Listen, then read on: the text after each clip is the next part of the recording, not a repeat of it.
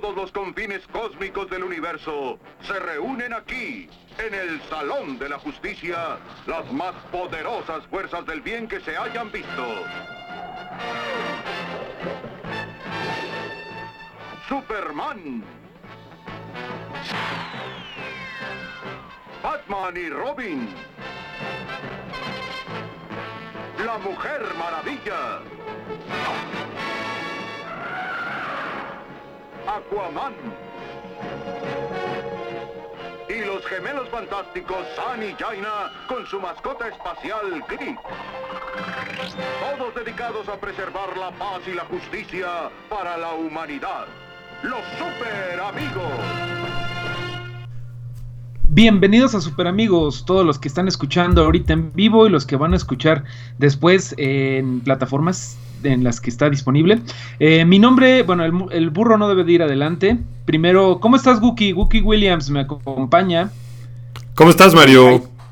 Muy bien, yo soy Mario Flores y aquí vamos a nerdear durante la siguiente horita desde nuestras casas. Este es el primer eh, super amigos que hacemos desde nuestras casas. Ya nos pusimos a verle al hype y pues eso creo que nos va a facilitar, digo, al hype, al Skype y eso nos va a facilitar para poder hacerlo en días pesados. De hecho, yo sigo trabajando, estoy haciendo una ilustración de Tom York, pinche cabrón feo, pero pues ya saben que van a, va a venir y pues hay que hacer unas cuantas ilustraciones al respecto. Esta, hay, hay que chambear. ¿Mandé? Hay que chambear. Hay que chambearle mi leak. ¿Tú qué haces, Guki?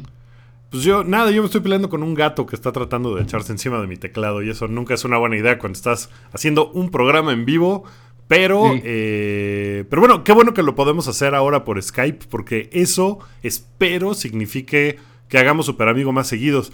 Eh, sí. esto, esto estuvo, es una hora rara, las siete y media, como que la gente va saliendo de la chamba, no sé, pero eh, esto es cuando lo hacemos en vivo, porque este programa, que sí es podcast y que se puede escuchar, además de en el canal de Mixler del Hype, también se puede escuchar en SoundCloud y también está en iTunes y en todas esas plataformas. Entonces, eh, pero bueno, de repente lo hacemos en vivo. Es como una especie de show itinerante, ¿no? Me siento como en así, carpa de circo.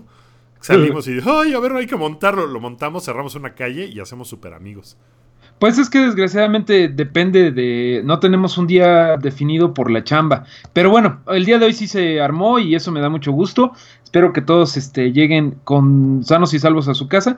Pero bueno, vamos a platicar de lo que ocupa este podcast, que es este, pues cómics, ¿no? En general de Marvel, de DC y de Independiente siempre que se, siempre que se pueda. La verdad, esta semana nada más, esta semana nada más he leído un Independiente y ni lo he terminado, pero estoy leyendo ya por fin este Umbrella Academy. Bastante. Ah, sí, ¿ya lo leíste? No, lo empecé a leer, o sea, como que busqué el primer número y lo empecé porque es el de este Gerard Way. Gerard ¿no? Way, sí. El, sí, el sí, cantante y compositor de My Chemical Romance y también Ex. de Panda. ¿Cómo de que de Panda se parece? No, pero pues Panda le robó todas las canciones primeras a My Chemical Romance, entonces lo voy a acreditar como el, el, el, músico que compuso todas las canciones primeras de Panda. Eh, de pues, Panda nada más es lo de Lady Panda, oye. Lo de cuando este güey no quiso darle un beso a la fan, pinche mono feo. Pero bueno, este. Eh, que, que, hoy salió un hashtag de Lady Coralina. Y tú Ay, traes sí. una camiseta de Coraline, entonces. Exactamente. ¿Tiene algo feita. que ver? ¿Estás festejando eso, Mario? No, no, eso no se festeja. Está bien feo ese pinche hashtag, ¿no? Porque es de del chisme de una morra a la que quemaron porque en la eh, en la luna de miel se dio de besos con un güey. Ay, en su, en su despedida de soltera. Qué tontería. Eso, eso, eso, eso. Si, si, si, hubiera sido en la luna de miel, sí, sí está de no mames. Pero, güey, es que sí duele porque tenemos internet y podríamos estarlo usando para cambiar, si no el mundo, por lo menos México, o mínimo hacer podcast, y lo usamos para pinches chismes de primaria en México, hombre, de verdad. Pero bueno. Eh, hablando de chismes de primaria, pues creo que lo más sonado esta semana fue que se separó Brangelina, esta, esta este, estrella de Hollywood, digo, esta par pareja de Hollywood que pues eran, como tú bien dices, superhéroes de la vida real, ¿no? Son superhéroes de la vida real. Sí, y son como superhumanos. Sí, pinches monos. Nada más ellos se pueden dar el lujo de, de adoptar. Ya ves, que, ya ves que Angelina Jolie es una fiel creyente de la política adopta, no compres. y este, ya ves que tiene toda la casa lleno de chinos y eso. Que aparte los nombres, no mames. O sea, los nombres de veras. No sabes si estás viendo la familia de Brad y de Angelina o estás viendo los Guardians of the Universe. O sea, se llama Maddox, Pax, no sé qué, bla, bla, bla, pero de veras podría ser uno de ellos eh, Drax el Destructor o Groot, de verdad, están muy ridículos. Pero si bueno, a Groot sería maravilloso. Ah, nada más, nada más porque no habían visto la película, pero tienen más nombres más ridículos, de verdad. Pero bueno, hablando, eh, de chinos, eh, te preguntaba yo el antes de que empezara la transmisión que quién era el chino del traje ridículo verde que salía en, los super amigos y, no nos acordamos, entonces eh, lo voy a crowdsourcear porque seguramente alguien del, de las bonitas personas que nos están escuchando se acuerda de... Era un chino que tenía como un man bon y tenía como un collar dorado y, un traje como de picos verde. Era horrible. y no me acuerdo... El internet, ya, ya me dijo el internet que se llama Samurai. Y, es, y tiene la habilidad de comandar los vientos. Su nombre verdadero es Toshio Eto, que debe ser algo así como ponerle a un mexicano Juan Maguey. Debe ser algo así, ¿no? Pero es uno de los personajes ahí que se inventaron de super amigos para hacerlo como más incluyente de sus nacionalidades. También incluyeron un güey que se llamaba Jefe Apache, una cosa por el estilo, y a un negrito, no me acuerdo cómo se llamaba el negrito, pero en lugar de poner a el como el personaje importante negro de esos tiempos de DC Comics era un güey que se llama Black Lightning, que se llama eh, Relámpago Negro. Pero dicen, dicen acá que se llama eh, Volcán Negro. Black Volcán o algo así, sí, sí, sí. Eh, a ver, sí, Black Vulcan, así se llama el güey. Y el otro se llama Apache, sí, Apache. El, jefe Apache, el jefe Apache se hacía grandote. Él, sí, estaba chido. Él, estaba, mm. él estaba como muy cagado, él me caía como bien. Pero pues imagínate a Pax Pit como parte de la Liga de la Justicia tomando el lugar de Samurai, pues estaría chido, ¿no? Estaría bueno, todavía tiene la oportunidad, sobre todo si se queda con las licencias de los niños eh, Brad Pitt, que como que Brad Pitt es más divertido, ¿no? Como que Angelina Jolie siempre tiene cara de, ay, pinches nacos, y, Brad Pitt sí está más como de, eh, saquen las chelas. ¿Con quién Angelina, Jolie, Angelina Jolie tiene la onda de que va a, a la UNICEF y hace toda la onda de altruismo, ¿no? Y Brad Pitt de estar como de, no, yo me quedo en la casa a chelear. Pues se supone que por eso se separaron, porque ya lo tenía hasta la madre que era irresponsable y que era que le gustaba las chelas y la mota. Oye, no, es que Brad Pitt de verdad me cae mucho mejor que Angelina y su cara de ay, ay los pobres, de veras, me chocan los pobres, pero hay que ayudarlos. Pero bueno, em, lo que importa aquí es que eh, la, Liga de la los Super Amigos hicieron esa cosa como eh, étnico, ¿no? De meter, de meter personajes. Que apelaban a, todos, a todos lados, ¿no? ¿no? ¿No hubo ningún mexicano en la Liga de la Justicia? Pues no, como que de repente el jefe Apache ahí, ¿no? En la Liga de la Justicia sí ha habido mexicanos, bueno, ha habido un latino que, es, que era un personaje terrible, no en los super amigos, pero sí hubo uno que se llamaba Vibe, que era puertorriqueño, güey. Y su poder era el poder del breakdance, era, era lo peor. O sea, no, no, no, ¿en serio? Es en serio. O sea, te iba yo a eh, decir el, perreo, ¿no? Causaba ondas sísmicas con sus Sí, si lo hubieran hecho. Si lo hubieran hecho en, el en los 2000 sería el poder del perreo, pero eran los 80. Entonces lo hicieron Breakdancer, que todo mundo este, se ha quejado siempre de ese personaje, sobre todo actores, digo actores, eh, creadores eh, latinos como George Pérez, que es que durante un tiempo estuvo también dibujando la Liga de la Justicia y los Avengers, que es un tipazo el güey.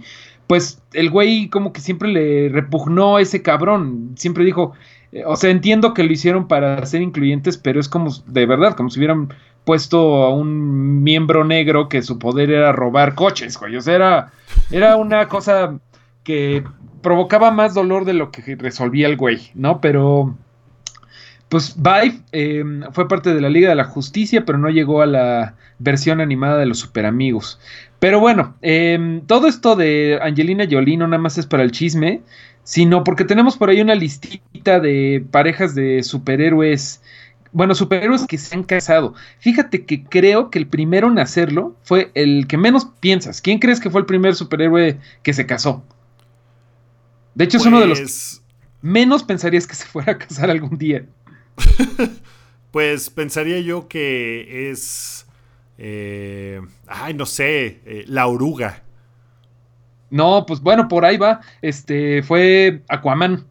Aquaman Ah, se ¿él fue el casó. primero en casarse? Sí, Aquaman se casó mucho antes que todo. Se casó con una, una chica que era como la reina de un reino submarino de otra dimensión, porque era la edad de plata. Era los tiempos cuando todo era muy, muy, muy, muy raro en los cómics, más que de costumbre. Y se casó con Mera. Mera sigue siendo un personaje importante de Aquaman, tanto como puede ser importante un personaje de Aquaman, pero pues ahí anda, y es, es buen personaje, siempre es una guapota que anda bajo el agua y que tiene como poderes de controlar el agua. Después de eso, eh, de hecho, también otra de las cosas que hizo primero Aquaman, además de apestar, es este que, que fue el primero que tuvo un hijo. Tuvo un chamaquito que de hecho lo mató Black Manta, que es, su, que es el archivillano de Aquaman.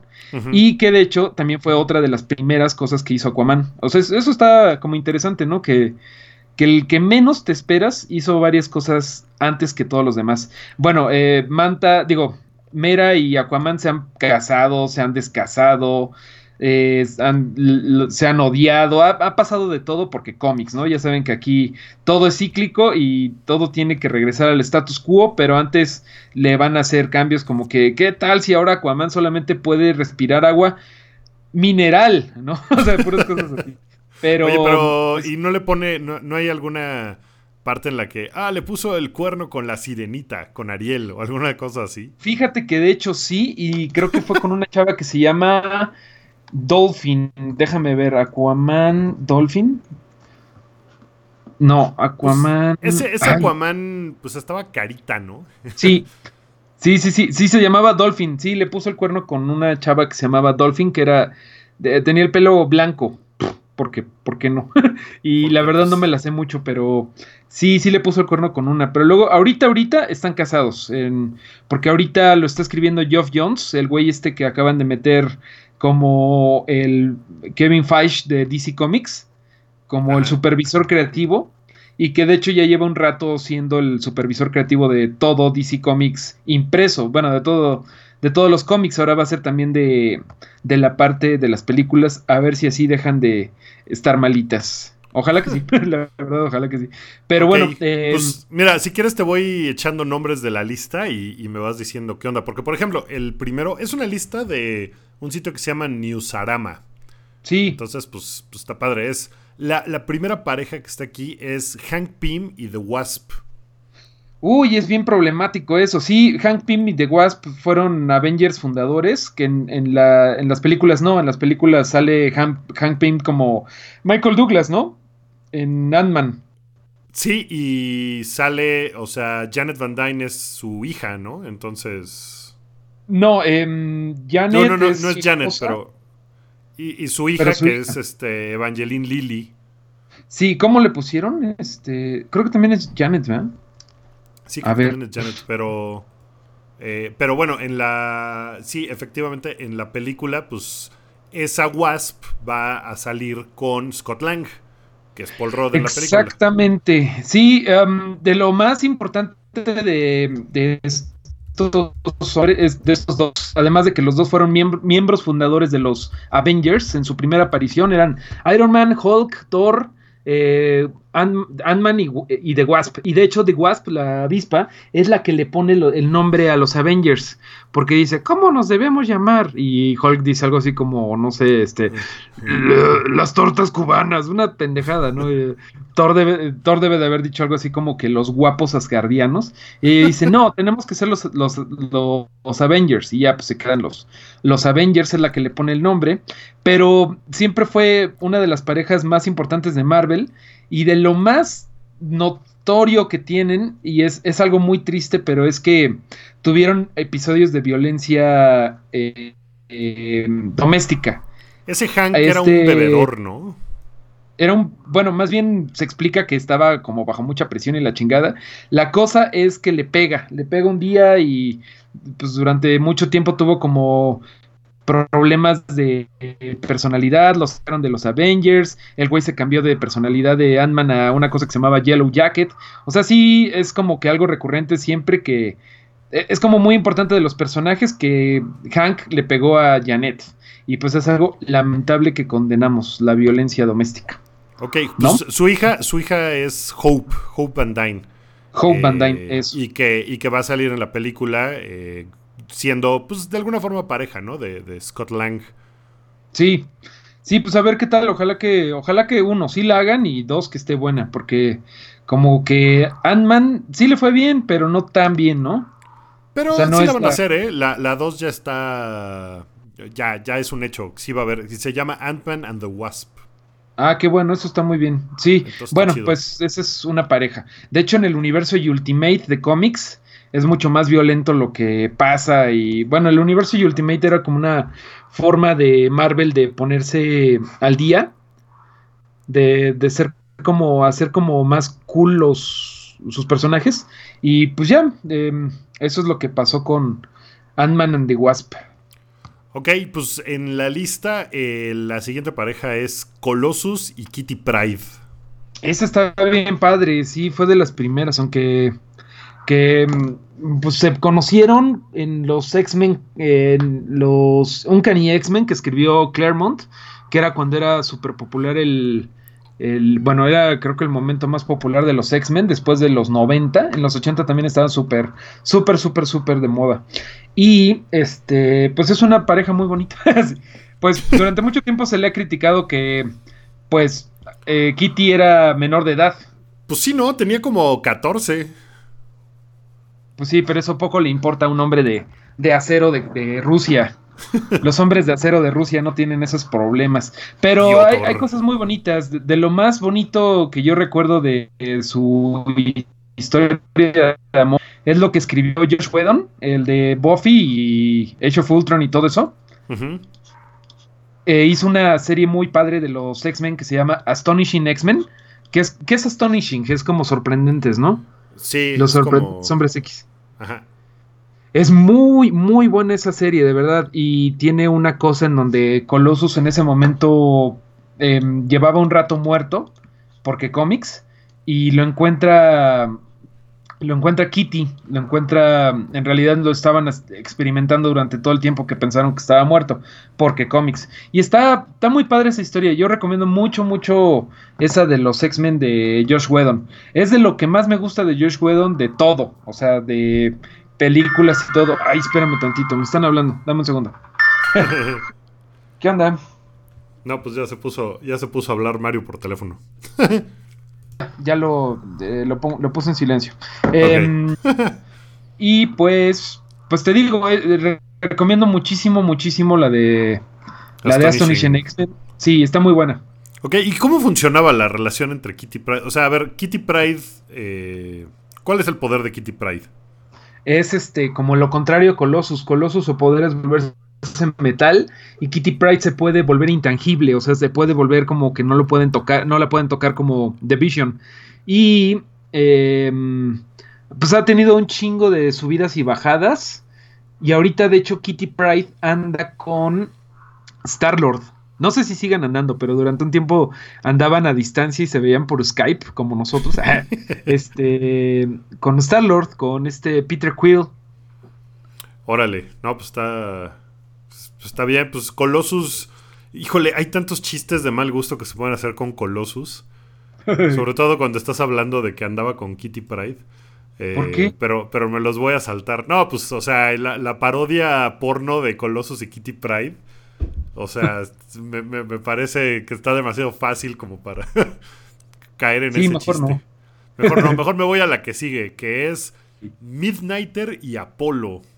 Ah, esa es una pareja gay, está bien interesante. Son de una parodia de, la Liga de la Justicia, más o menos, que se llama The Authority, que era muy popular en los, en, en los 2000 The Authority es como qué pasaría si la Liga de la Justicia un día se cansa y hace que, o sea, se vuelve como más proactiva y más ruda, ¿no? Como, este, eh, ayudando refugiados, o sea, como que metían a su, a su especie de tecnódromo a todos los refugiados de, no sé, de Siria. Estaba como más realista.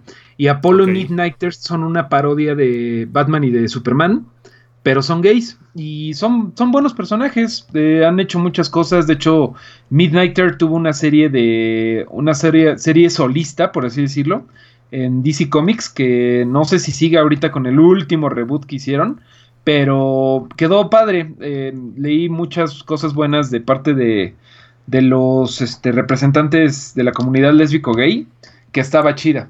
Sí les gustó. O sea, no, no estaba como... O sea, es que es muy fácil ahí caer como en, ah, sí, Superman y Batman gay, la burla, ¿no? Pero... Sí, no, pero hay como cosas más interesantes y, y Midnighter, por ejemplo, eh, lo que veía que aplaudían mucho es que es uno de los primeros personajes gay que no lo hacen casado, ¿no? Porque siempre como que para que no la gente no se espante, los ponen casaditos o con una pareja estable, pero pues una pareja gay.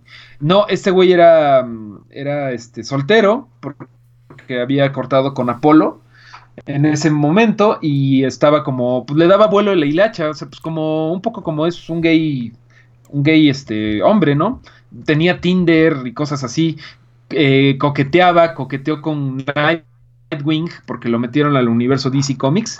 Antes era de otro universo y después lo compró DC Comics y lo, lo metió. Y pues está padre Apolo y Midnighter. Midnighter, digo, Apolo, Apolo como que no ha, no ha jalado tanto como Midnighter, pero, eh, pero, pero Midnighter sí ha pegado bastante. Es como una especie de Batman y su poder está chido. Em, tiene el poder de saber cuál es tu debilidad. O sea, como que tiene implantes, hazme favor, que le permiten leer cuál es tu cuál es tu debilidad y qué vas a hacer en una pelea. O sea, que pues da, da unas buenas historias eso. Ah, está chido, pues está bueno. Sí, se ve que se ve que es medio chaca ese, ese Midnighter. Sí, es como Batman chaca, es una buena palabra, es una buena forma de decirlo. Está chido ese güey. Ok, pues la siguiente pareja es Black Canary y Green Arrow.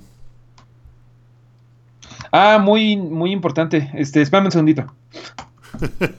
pues yo la verdad es que de Green Arrow, nunca he visto la serie de tele de Green Arrow porque no... Eh, no sé, o sea, como que no, no es mi, mi, universo, entonces nunca le he entrado, pero creo que está bastante bien, ¿no? Está ñoñona, pero está buena. Tampoco le he entrado, como que no, no, no, no, no es lo mío. Ya, sabes que me he alejado mucho de DC Comics, pero eh, Green Arrow es un personaje muy chido que fue de los primeros liberales en los 70. Tuvo una historia, tuvo una un título compartido con Linterna Verde, eran Linterna Verde y Flecha Verde, y como que Linterna Verde era el ñoño que le tenían que explicar las desigualdades y, y Flecha Verde como era un personaje más callejero le decía, no, güey, agarra el pedo, el racismo está bien feo, no sé qué. Era ñoñón, pero muy interesante para su tiempo. La verdad es que sí estaba interesante para el tiempo. Ok, oye, ¿y es, una especie de Hawkeye? Green Arrow, o sí tenía poderes. Bueno, ahí, sí, no, no, no, tampoco tiene poderes y pues este sí le gana bastante de tiempo a Hawkeye, más bien Hawkeye es la, la copia, pero este, pues sí, como que tiene más visibilidad Hawkeye. Pero bueno, Flecha Verde es un personaje chido, que es como cínico, eh, como mujeriego. Y de hecho, durante mucho tiempo, ya no sé ahorita si lo sigan haciendo, pero durante mucho tiempo era la cosa de que el güey llama a Black Canary, que también es una chava pues, bastante padre, que durante un momento fue la jefa de la Liga de la Justicia, fue la lideresa. Y el problema es que según siempre lo amaba, pero siempre el güey andaba poniéndole el cuerno. O sea, era como parte de lo recurrente, era que pinche cabrón ya le volvió a poner el cuerno y cosas así. De hecho, em, este Green Arrow tuvo una tuvo un hijo en algún momento. De veras, eso ya no sé si eso siga funcionando en la, en la nueva continuidad de DC Comics pero tuvo en un, momento dado a un chavo que se llamaba Connor Hawk, un, chavo, tuvo un hijo, que mm, fue una cosa bien interesante, bien de telenovela, que pues el güey como que quería seguir los pasos de su papá, pero él no conoció a su papá porque cuando él debutó, el Green Arrow estaba muerto. Después se mejoró, como todos los cómics, ¿no? Pero. Este, ¿Cómo, te mejoras de estar muerto? Pues siendo parte de un cómic, ya sabes, ah, ya Estaba, estaba muerto, pero ya se curó. Exacto, ya sabes cómo son estos cabrones, pero bueno. Pues veo que sí em, es parte de. Que la, relación entre Black Canary y Green Arrow sí es parte de Rebirth. Ah, sí, de hecho fue una de las cosas que regresaron de Rebirth, que mucha gente se quejaba de que pues se había muerto esa relación en el, en el universo. Ya sabes que DC Comics no, no, no sabe a dónde va. Entonces, este, quitan y ponen a ver qué pega. De hecho, otra de las relaciones que se fue del New 52 con el New 52 fue Superman y Lewis Lane, que pues es como bien icónica, ¿no? Sí, claro. Pero bueno, eh, Green Arrow y esta Black Canary está bien interesante. Hay un cómic por ahí que se llama The, Longbow, The Longbow Hunters, los cazadores del arco largo, así se llama. Y está muy buena, este, se, lo, recomiendo bastante. Um, es una... E, es una historia bastante oscura en donde secuestran a Black Canary y la andan, pues, pues la violan y le hacen muchas cosas horribles. Y Green Arrow empieza a matar después de eso. O sea, como que no se vuelve Punisher porque porque pues no matan discriminadamente. Eh, no, mata a lo pendejo, ¿no? Pero sí anda. Sí, sí llega a matar a un par de villanitos. Órale, pues. Vamos a dejar de lado a Green Arrow y a Black Canary. La pareja que sigue. Me, me sorprendió esta pareja porque, la verdad, te soy sincero, ni sabía que habían eh, tenido ondas. O sea, sí lo vi y dije, ah, caray, es Cíclope y Emma Frost. Ah, sí, claro. Durante mucho tiempo eh, eh, Cíclope estuvo con Jean Grey, que es como Ajá, que esa es como la, cosa más. Es la clásica, sí, la clásica que, que, conocimos cuando hicieron este. cuando hicieron la serie animada, ¿no? Pero era bien aburrida la serie animada de, en la serie animada de los X-Men eran bien de hueva porque era, oh, Scott, oh, Jean, te amo, Jean, ¿o no? ¿Te acuerdas de eso? Me acuerdo súper bien porque pues era la adolescencia, entonces... Era súper, súper de hueva esos güeyes. Y de hecho ahorita todavía mucha gente dice, no mames, este, Cyclops es de súper hueva. Yo la verdad le tengo mucho cariño por una serie que hizo este... El, el inimitable Grant Morrison. Grant Morrison como que cambió todos esos esos clichés y tiene un momento donde a Cíclope lo posee Apocalipsis, como, como, en el, como en la película Apocalipsis quería eh, meterse en el cuerpo de Javier, no de forma romántica. Eh, se mete en el cuerpo de, de, Cyclops y como que Cyclops cambia mucho y como que se vuelve más, más cabroncito. Y de hecho me gusta mucho esa versión de Cyclops, que es como la que hemos visto últimamente. Porque es todo lo contrario al, ñoño que veíamos en la serie animada. Y después de la serie de Grant Morrison, bueno, no la serie, después del, del run de Grant Morrison, este. acabó muerta em, Jean Grey otra vez. Ya ves que siempre se están viendo. Eh, se murió después de House of M. Sí, estaba muerta, estaba súper muerta, estaba en ese momento. Y entonces hay una historia bien padre porque eh, Emma Frost eh, es una culera, siempre ha sido una culera y es como la... como una vieja bien egoísta, pero se une a los X-Men y poco a poco va cambiando.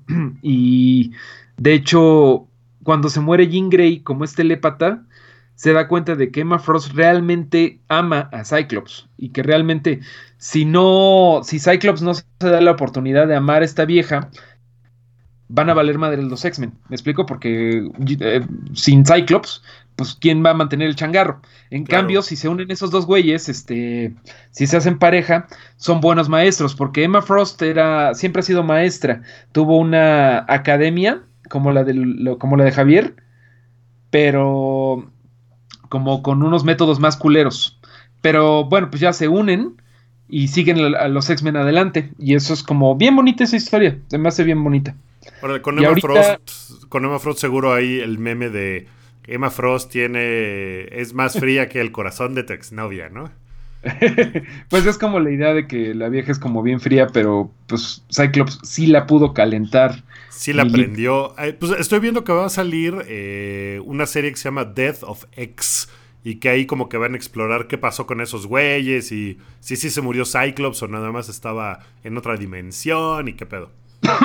Traen un desmadre con los X-Men en Marvel porque los están como que sacando de, enfrente para darle lugar a, a, los Inhumans, que de eso sí tienen em, los derechos. Y pues está bien feo eso, porque nadie quiere saber nada de los Inhumans, la verdad. No, sí son una copia ahí, chafilla. Sí está gacho. Pues no son copia, pero, pues, o sea, llevan ahí siglos, pero como que nunca han prendido como, prendí, como prendieron los X-Men. Jamás, pues y no creo que, lo logren. Pues no, la onda de los X-Men, siento yo que es, o sea, esos güeyes son como o sea, son humanos mutantes. Los Inhumans, pues son como, o sea, tienen una onda extraterrestre y la sangre de los Kree y la chingada. Y eso está como bien. No sé, o sea, es una onda como más complicada y elaborada y como que por eso no han pegado tanto. No sé, es que siempre lo que se ha dedicado durante todo el tiempo Marvel, eh, o sea, se ha creado muchas cosas muy padres de los X-Men y ya hay muchos fans de los X-Men como para que los sustituyas de la noche a la mañana con, con los Inhumans, pero bueno, pues a ver qué onda. ¿Qué, otra, ¿qué otra? Vamos a seguir con los X-Men y la que sigue en la lista es Gambito y Rogue. Gambito y Titania, como le decían acá, ¿no? Sí. Este, pues es, pues igual con la serie de los X-Men, igual todos nos sabemos el melodramota, ¿no? Porque a Titania no la puedes tocar, ¿no? Sí, a Titania no la puedes tocar y Gambito es como un viejo cochino que siempre la quiere tocar y es como que Blue Balls bien cabrón del pobre Gambito. Siempre le da Blue Balls muy, muy cabrón. De, ahí sale su este, energía, ¿no? De los Blue Balls. sí, me lo imagino así como de, oh, necesito descargar esto. Ya carga sus tarjetitas y las avienta. Sí, de los Blue Balls. Este. Pues sí, ¿qué se puede decir ahí? los dos son como muy ochenteros, 90. Hace rato me preguntabas que qué pasaba con Gambito por la película, ¿no? Eh, sí, que sale, va a salir Channing Tatum, ¿no? En la película de, de Gambito y pues ya es así como, o sea, Gambito como que está renaciendo, como que no lo han pelado gran cosa, eh, por lo menos en películas, y ahorita como que ya está eh, pues perfilándose para allá. también hay un cómic por ahí de Deadpool contra Gambito, pues no sé, o sea, como que le están tratando de dar otra vez algo de protagonismo al güey. Sí, es que Gambito era muy, muy 90, muy 90, o sea, las botas, el, el este, la gabardina, todo eso, de hecho como que es broma que o sea, como que es chiste recurrente que Gambito es lo más noventero que sigue vivo, ¿no? Más, más que Britney Spears. Pero, pues sí, el güey como que tiene, pues no, no, es como tan interesante si no lo leíste en los 90, no, no han hecho gran cosa con él, no tiene como gran, gran interesón, ¿no? Pero, pues sí, Gambito y Titania, como lo conocemos aquí, pues era como del mayor melodrama de Marvel en sus tiempos, ¿no? Pues es que sí está, pues, o sea, sí está gacho, ¿no? O sea, el tipo así todo súper horny y ella, pues no puedes tocarme. Mira, no soy yo, pero si me tocas, pues igual, igual te me mueres. Como que no sé si... Pues, pues sí estaba, estaba chida, ¿no? La, la Titania. no sé si como para... Sí, como Aventarte a eso, pero... Para arriesgarte. Sí, como que siento que eh, también pues pudo haber sido. Siento que pudo haber sido como una especie de eh, lección eh, de. Siempre usen condón, chavos, ¿no? Sí, verdad. Este, pues sí, no, como que no ha, pegado, no ha pegado también Gambito después. Titania creo que le ha ido un poco mejor. Creo que Titania. De hecho, creo que Rogue tiene más, más carne de personaje que, que Gambito, sin albur. Porque pues es como una villana que la volvieron este, heroína, que no es, el, no es la primera, Hawkeye también fue un villano, por ejemplo, pero nada más fue como cinco minutos, y Titania sí se echó un buen rato siendo villana, hasta le hizo a Miss Marvel la culerada de que le quitó los, los poderes, de hecho los poderes de Titania de superfuerza y todo eso son que, eh, de que le quitó permanentemente los poderes a, a Miss Marvel, ahorita está bien Miss Marvel, pero que van a hacer película y todo. Pero sí, como que Titania está más interesante que, Gambito, creo yo. Ok, bueno, pues en la lista sigue Scarlet Witch y The Vision. Ellos también tienen como onda, ¿no? Sí, es, la, es de lo más chistosón de la de Age of Ultron, ¿no? Pues sí. Ah, no, no, no, perdón, de Capitán América, Civil War, de Civil de War. Capitán América Civil War, que, que en Age of Ultron como que medio, medio tiene ahí un par de guiños a eso. Y ya en Civil War como que ya se pone mucho más eh, en serio, por lo menos la, la, intención de The Vision de tirarle la onda a Scarlet Witch. Porque es así como el güey que le dice, pues yo no te tengo miedo, ¿no? Soy el único güey que no te tiene miedo, Cubo. Sí, sí, sí, sí, sí, sí está interesantón eso, pero sí es una de las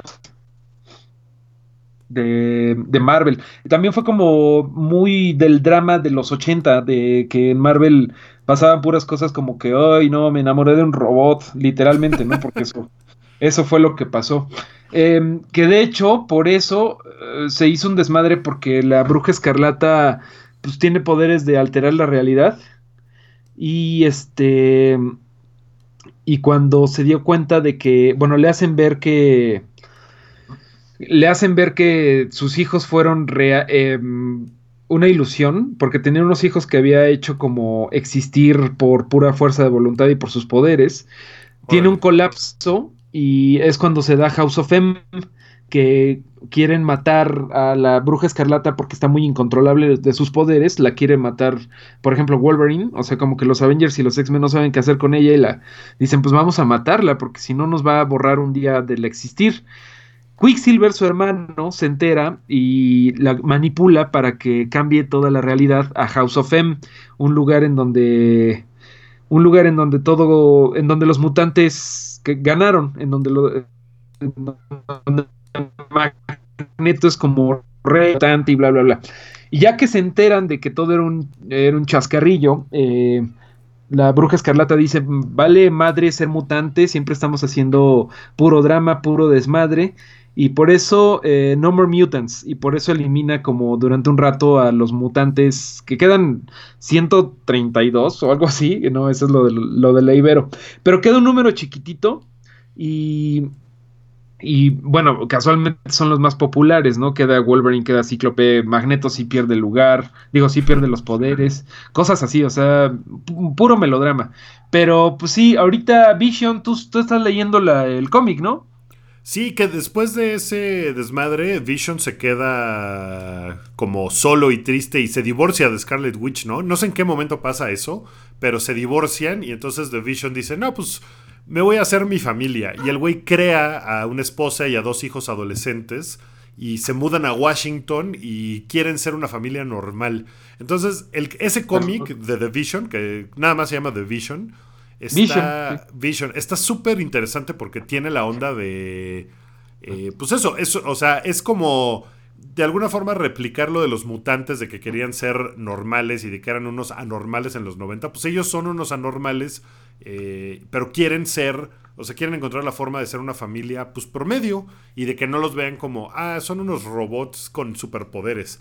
Y, eso lo hace interesante porque se empiezan a preguntar, eh, sobre todo los hijos adolescentes, bueno, ¿qué es ser normal? ¿No? Y está, está bien padre como que toda esa onda. Y sí pasan, eh, pasan muchas cosas de cómo se van humanizando. Eh, no, nada más para bien, sino también para mal. todos. The mm. Vision, la esposa de The Vision que le empieza a ocultar un crimen que comete. O sea, como que se vuelve todo un... pues una onda como que muy emocional y muy humana. Y está padre porque pues son robots al final del día. Sí, sí estaba bien interesante lo que están haciendo ahí. Puro drama con, con Marvel, como siempre. Pero bueno, ¿qué otra, ¿qué otra pareja tienes por ahí? La que sigue es Batman y Catwoman. Pues sí, más o menos. Oye, ¿ya viste que llevamos 54 minutos? ¡Qué bárbaro! No, vamos, llevamos, llevamos 40.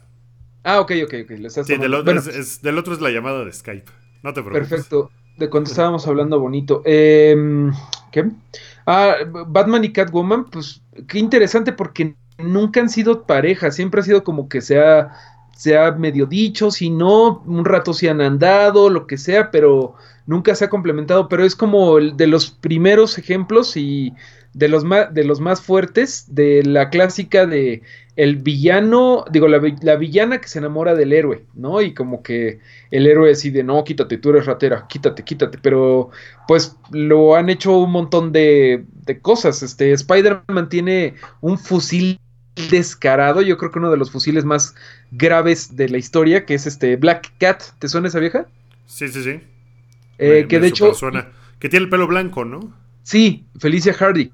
iba a salir en la, iba a salir en la de Spectacular Spider-Man, en, el, en, Spider-Man de Andrew Garfield, pero ya no se hizo la 3 y ya no salió.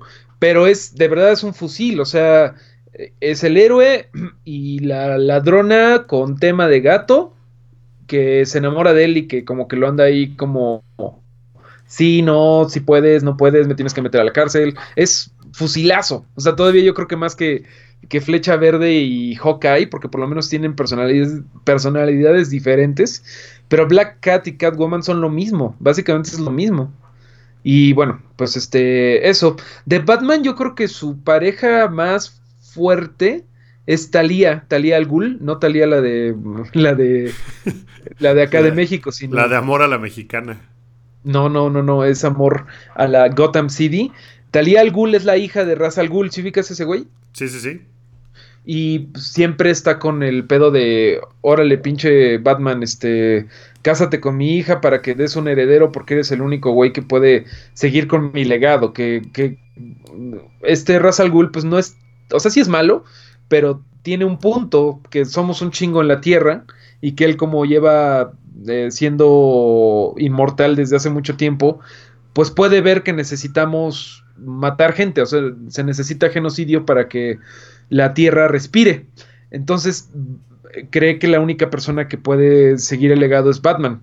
Es como el, único que lo ve como eh, digno. Y de hecho, hay una historia que se llama Bride of the Demon. Déjame ver si, se llama así. Bride of the Demon. Eh, en donde sí se casa con Sí, creo que sí es esa. Batman sí casa con, Talía. Da más un ratito, ¿no? En lo que derrotan a un villano y no sé qué tanta cosa. Pero de hecho sí hay una escena. Hay una escena en donde tienen sexo Talía y, Batman. Porque pues sí, están casados. Y eso se olvidó durante mucho tiempo hasta que Grant Morrison, otra vez el máster del revival y de darle la vuelta a la tortilla, dijo, ¿qué pasaría si sí hubieran... O sea, sabemos que ese día tuvieron sexo, pero qué tal que pues, sí tuvieron un hijo y que todo el tiempo lo guardó Ra's al Ghul y lo guardó Talía para ser el heredero de Ra's al Ghul, que es lo que siempre ha querido Ra's al Ghul. Y, llega un güey que se llama Damien Wayne, que es el Robin más reciente, que se me hace muy padre, que es el primero que sí es un hijo biológico de Batman. O sea, Dick Grayson, pues es así un chavo que recogió. Tim Drake era un chavo rico que recogió. Jason Todd es un chavo pobre que recogió. Pero ese sí es el hijo biológico de Batman. Y es muy interesante porque es un Batmancito, o sea, no es un Robin todo, oh, carambola, Batman. Este güey es así de, lo, tienen que agarrar para que no mate a la gente, porque como lo entrenó Raza, bueno, lo entrenó la gente de Ra's al Ghul, pues es un es Un culé. Es un culé. Y está bien interesante eso. Yo creo que esa es como, debería de ser como la mujer de la vida de Batman. Digo. Que, mira que Thalía en la última película de, de las Batmans de Nolan es Marion Cotillard que es justamente la, se supone la razón por la que Brad Pitt y Angelina Jolie se separaron. Que de hecho, este, también el Dark Knight Rises como que tiene ahí como el papel de medio mistres, ¿no? Bueno, medio de, de rompehogares, ¿no? Bueno, no, no rompe ningún hogar, pero por lo menos deja duramente instalada en la friendzone al pobre Bane. pues sí. ¿Te acuerdas de eso? Pues pero aguas, que aguas que hay un chisme ahí de que, bueno, no chisme, pero más bien Marion Cotillard te está diciendo, no mames, ni madres, yo no tuve nada que ver, yo no soy la culpable. Entonces, pues, es probable que pues nada más haya sido chisme, pero bueno, eso no importa mucho en, este podcast. Pero, pero bueno, era... hay, mucho, hay mucho de chisme ahorita con lo de Brad Pitt, ¿no? Y eso. Sí, hay cualquier cantidad de tonterías que se están diciendo de por qué, pero pues ah, pues pasa, ¿no? Las parejas cortan y ya. Las parejas truenan aunque sean, aunque sea gente rica de Hollywood. Pero, ¿sabes qué? Yo le, bueno, está muy divertido como que haya salido el, el tema gracias a ese chisme de Hollywood. Pero bueno, eh, Quedan dos, quedan dos parejas en la lista. Esta probablemente es. Corrígeme, pero yo creo que esta es la primera pareja en los cómics. Eh, la Mujer Invisible y Mr. Fantastic. No, por supuesto que no. Así yo. Claro que no, cabrón. No, es que Fantastic Four es de 1962. Fue como el inicio de la era Marvel. Pero pues antes de eso, pues estuvo Lewis Lane y Superman. Ah, por ejemplo. O sea, Lewis Lane ya estaba. Bueno, pero, pero esa pareja no la podemos considerar en esta lista, porque Luis Lane no era una superheroína. Eso sí, pero no, pues igual hay que hablar de un poquito de eso. Bueno, de Mr. Fantastic y Invisible Woman, pues es una es como que durante mucho tiempo fue como la primera pareja de Marvel, era como los patriarcas, porque durante 70, 60, 70, 80, Fantastic Four era como la era como el cómic de Marvel, era como el cómic, pues sí, como que todos los demás decían, no mames, los cuatro fantásticos, ¿no? Era como súper respetuoso y, y era también fue donde Jack Kirby y Stan Lee metieron un chingo de ideas chingonas al universo Marvel. Ahí metieron a Doctor Doom. Me parece que ahí metieron a los Kree, a los Skrull, que son como lo que inspiraron a los Chitauri. Eh, o sea, los Cuatro Fantásticos era como el, laboratorio de ideas de, Marvel Comics al principio. Ahí apareció Galactus, Silver Surfer, Black Panther. Era un gran cómic esa madre. Y todavía en los 80 fue un muy, muy buen cómic con John Byrne, que pues hizo cosas padres. Ahorita le está pasando lo mismito que a los X-Men que como Marvel no tiene los derechos, ni siquiera están publicando ahorita a los cuatro fantásticos. Como que esta Reed, Richards y Sue Richards se fueron a explorar otros mundos, o sea, ahorita no aparecen en ningún lado. La mole se fue con los Guardians of the Galaxy. Y Johnny Storm está con los Inhumans. O sea, sí está como gacho ver que Marvel está haciendo esas cosas nada más porque no tienen los derechos. Pero bueno, seguramente van a regresar algún día. Mira, con la película última tan, tan, tan, tan pinche que les quedó, seguramente eh, Fox, que es quien tiene los derechos, va a decir, no, güey, ya, toma, toma tu chingadera esta que nomás no me sale, ¿no? Ya hice tres películas y las tres me quedaron bien feitas, ya, ya no quiero nada. O sea, ya no van a hacer otra película de los Cuatro Fantásticos. Eh, entonces, cuando eso suceda y le regresen, eh, porque como tengo entendido es que si no hacen una película o un algo, por lo menos, con los personajes en cada tiempo, eh, pierden los derechos. Entonces, como yo creo que ya no va a suceder, yo creo que van a decir, toma, ahí están tus derechos, ya. Y pues a lo mejor Marvel Studios pues los retoma y otra vez en los cómics vuelven a salir. O sea, no sé, como que sí les veo futuro. Sí, sí, sí, sí. Yo no sé, pero es una pareja bonita esos güeyes. Y algo que ha estado padre es que eh, no es la clásica de que están súper enamorados y todo es perfecto, sino que algo que es bien recurrente es que Reed Richards, Mr. Fantástico, eh, de, repente se le bota la canica y el güey no sale de su laboratorio en 15 días y tienen familia y la mujer invisible se encabrona, pero eso ha hecho que la mujer invisible sea como, eh, es como más lideresa de los cuatro fantásticos que Mr. Fantástico. Mr. Fantástico es como que es poco funcional por ser demasiado ñoño. Entonces ella se tiene que poner los pantalones y eso es algo bien padre que, que aparte, eh, otra de las cosas que fue de las primeras veces que se hacían fue que ella siempre ha tenido el ojo pispireto, no él. Ella, ella tiene el ojo pispireto muy cabrón con Namor, el submarinero, el ah, Aquaman de Marvel. Siempre tienen como que esa onda de que Namor, o sea, a ella le encanta Namor y como que es un pedote siempre con eso, ¿no? Pero pues, está padre, está padre eso, ¿no? Que la chava sea la que anda de pispireta en lugar que al revés. Sí, está, está chido eso. Pues eh, se supone que están repoblando el multiverso, ¿no? O algo así. Sí, andan haciendo un desmadre ahí, pero la cosa es que no están saliendo en un cómic ahorita. Pero regresarán, tú lo verás. Yo espero que sí, de verdad que sí, porque sí me Van a hacer algo chido. Pues eh, la última pareja de la lista, porque sí, evidentemente en la lista son puros superhéroes eh, teniendo ondas con otros superhéroes, no con contrapartes humanas, ¿no? Entonces, eh, los últimos en la lista son Superman y la Mujer Maravilla. Que cuéntame de eso, porque no tenía yo idea que se la andaba ahí dando Superman. Bien por él. ¿A quién? Perdón, a la Mujer Maravilla. Sí, em, es, de los cambios del New 52. Durante un chingo de tiempo em, se aguantaron que Superman y la Mujer Maravilla tuvieran ondas. Ahí tuvieron un par de ondas algunas veces, pero antes del New 52, más bien la que andaba coqueteando. La Mujer Maravilla se le vio, se le relacionó sentimentalmente, como, como artículo de la Universal, se le relacionó sentimentalmente con Aquaman y con Batman. Con Batman tuvo más cosas, ¿no? Este, como que con Batman sí había una cosa más fuerte. Y Aquaman, pues como estaba casado, nada más como que él quería mucho con ella, pero no pasó nada. En el New 52 sí hicieron eso de, de que andan y hasta tuvieron un título compartido. Pero pues la verdad no me ha acercado a esa madre, se me hace bien de fanfiction de, ay, ¿ahora qué pasaría si Superman y la Mujer Maravilla andaran? Pues es como un, un Brangelina, ¿no? O sea, es Wonder Superwoman. Sí, es como perfecto y perfecta. O sea, qué hueva. Pero ahorita, en el último, en el último reboot, que se llama Rebirth, eh, se murió ese Superman, se murió el Superman del New 52 y regresó el Superman previo del New 52 que sí está casado con Lewis Lane. Y, que tiene una Mujer Maravilla qué? ¿Se queda ahí chiflando en pues la loma? ¿En la pues loma amazónica? Es, una mujer fuerte y es una mujer este, independiente que de hecho, pues lo único que pasa es que se murió su Superman. O sea, pues ahora pues, siempre se le ha visto como relacionada con un güey que se llama Steve Trevor, que sale mucho en el trailer de la película que va a salir. Ah, el güero ese. El güero, sí, siempre como que... Eh, eh, también eso es interesante porque Steve Trevor es como la Lewis Lane de la Mujer Maravilla y ella tiene que salvarlo de todos los pedos. Está bueno eso.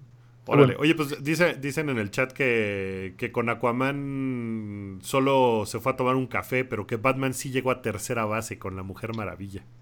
No sé, bueno, depende de qué definas como tercera base, pero eh, no sé si se fueron a la, a la, Vaticama, no, no me acuerdo. O sea, sí sé que tenían, sí, creo que sí se, se, se batidan, creo que sí se batidan en algún momento, pero bueno. Hicieron un batidillo, ¿no? La batieron. pues esa es la lista de parejas de superhéroes eh, que está en, les digo, es de Newsarama. Eh, que pues está, son los equivalentes eh, super de Brad Pitt y Angelina Jolie, que como en muchos casos de esta lista, cortaron. Acabaron sin andar. Pero me Oye, ¿cuánto tiempo nos queda? Nos quedan como cinco minutos. Ok para que nos cuentes del cómic independiente que empezaste a leer, pero me imagino que en, series como Teen Titans y los, ¿cómo se llaman? Los nuevos Champions de Marvel. Los nuevos la, la serie esta nueva que está haciendo Humberto Ramos. Ah, no, sí, ya sé cuál, pero no, no sé, no lo he leído. Mira, mejor antes pues de. Mejor no te platico de, Umbrella Academy hasta que la lea toda, porque nada más llevo como dos números. Pero a tu lista le faltan muchos, este. Luke Cage y Jessica Jones por ejemplo, no están ellos. Lo que, te, lo que te voy a decir es de los Teen Titans y de los otros güeyes, de los este, Champions, que son los superiores chavillos nuevos de Marvel. Es que seguramente ahí debe haber un montón de tensión sexosa, ¿no? Todos han de estar super hornies y seguramente van a acabar ahí. De los Teen Titans, lo clásico es este Starfire y, Robin o Nightwing, como quieras llamarle. Que si googleas Starfire vas a ver que siempre ha sido una extraterrestre muy sexy. Eh, ponle Starfire Teen Titans. Es una extraterrestre muy sexy que viene de un planeta en donde todos andaban encuadrados. Eso es como muy, muy chistoso. que, bueno, te va a salir la de la de Cartoon Network que le hicieron más sí, Que no, que no se ve nada, nada sexy. O sea, nada No tengas pensamientos puercos con ella. Porque, güey, qué buena. Nada Qué buena serie es Teen Titans, de veras. Es muy chistosa. La de Y me gusta mucho que haya algo de DC Comics que no sea Do You Bleed. Pero ponle, no sé, Starfire Teen Titans Comics. Y, vas a ver que es muy diferente la cosa. Pero sí, esa es como una de las. Uy, no manches. luego, luego ya la vi. Ay. Ya la viste, ¿no? Exactamente. y durante, durante mucho tiempo estuvo con Nightwing. Que Nightwing es como el rompecorazones de DC Comics. De, si ubicas que Nightwing era Robin, el primer Robin, Dick Grayson y que luego dijo, ya no estoy, ya estoy huevudito para andar con, con este, mis pinches calzoncitos de escamas verdes, voy a ser Nightwing y ya se hizo como personaje más, pues como más maduro, eh, ha tenido ondas con Starfire, con Oráculo, que es esta, con Bárbara Gordon, con Batichica. ok. Que cuando la deja inválida al Joker, se vuelve Oráculo. Pero siendo Batichica o siendo Oráculo, siendo lo que sea, eh, siempre, siempre ha tenido como ondas. Pero bueno, ¿con quién más ha tenido ondas Dick Grayson? Con varios más, con varias chavas más, este, como más um, menos conocidas, pero él es el rompecorazones de DC. El rompecorazones de Marvel es definitivamente es Daredevil. Ok, él es el que. Pero Daredevil, por ejemplo, ¿con qué superheroína le ha entrado? con Black Widow. Durante mucho tiempo, en los 70-80, eran ¿Ah, sí? novios. Sí, eran novios y eran socios. Ahorita ya no, pero eh, fueron un ratote. Black Widow fue, fueron pareja.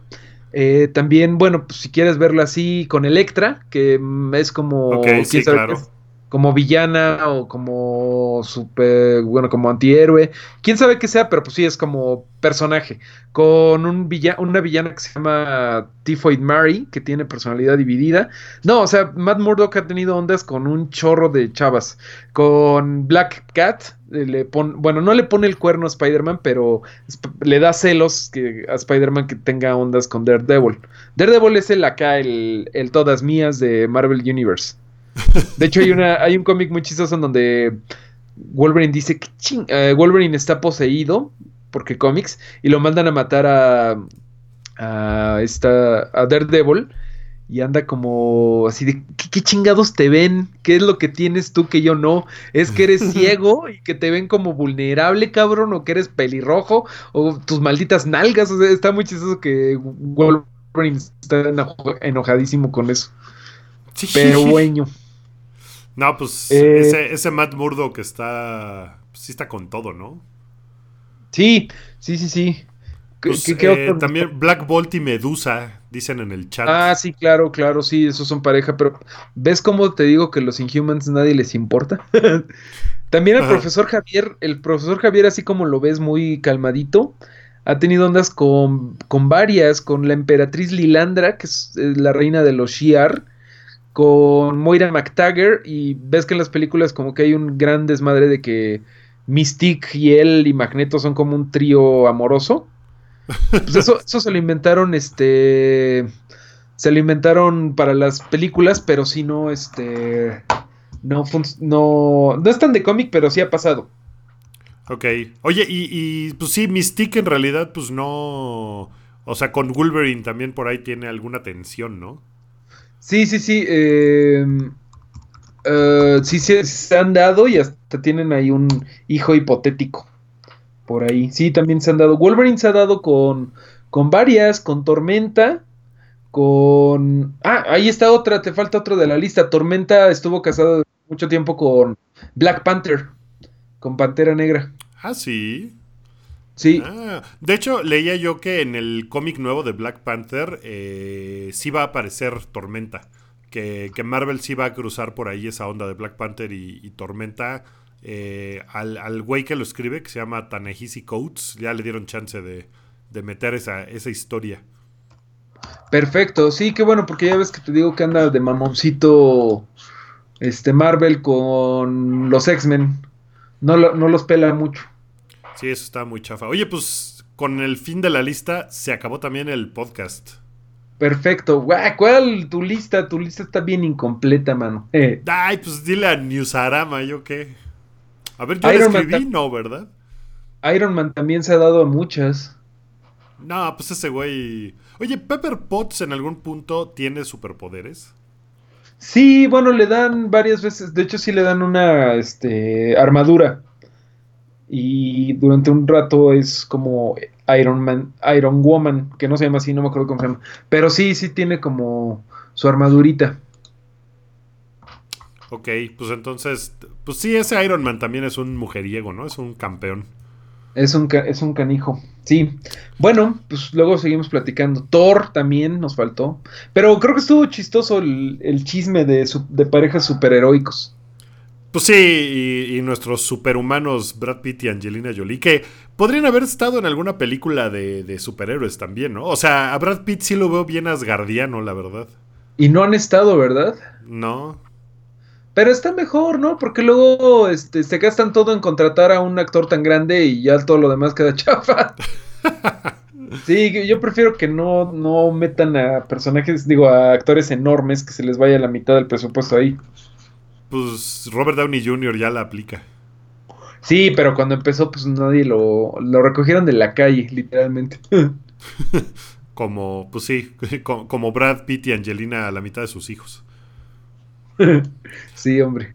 Oye, pues ya, pues ya nos vamos. Ojalá esto lo podamos hacer ya ahora más seguido, ya que estamos grabando a distancia, en vía remota.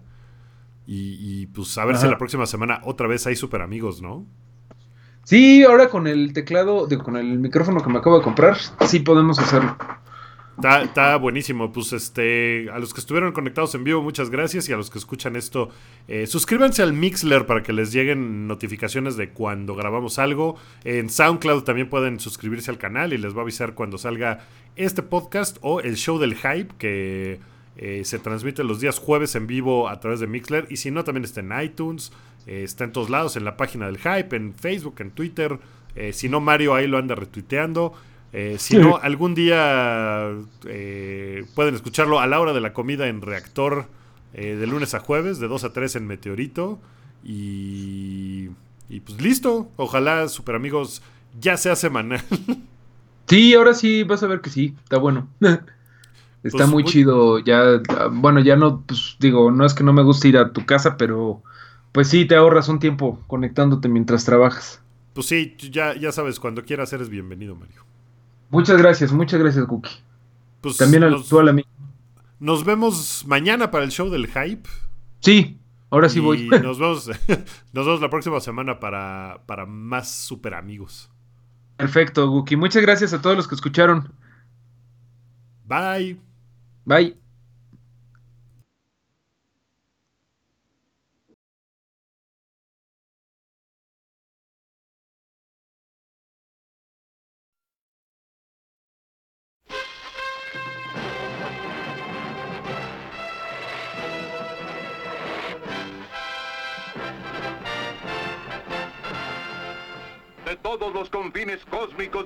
Se reúnen aquí, en el Salón de la Justicia, las más poderosas fuerzas del bien que se hayan visto.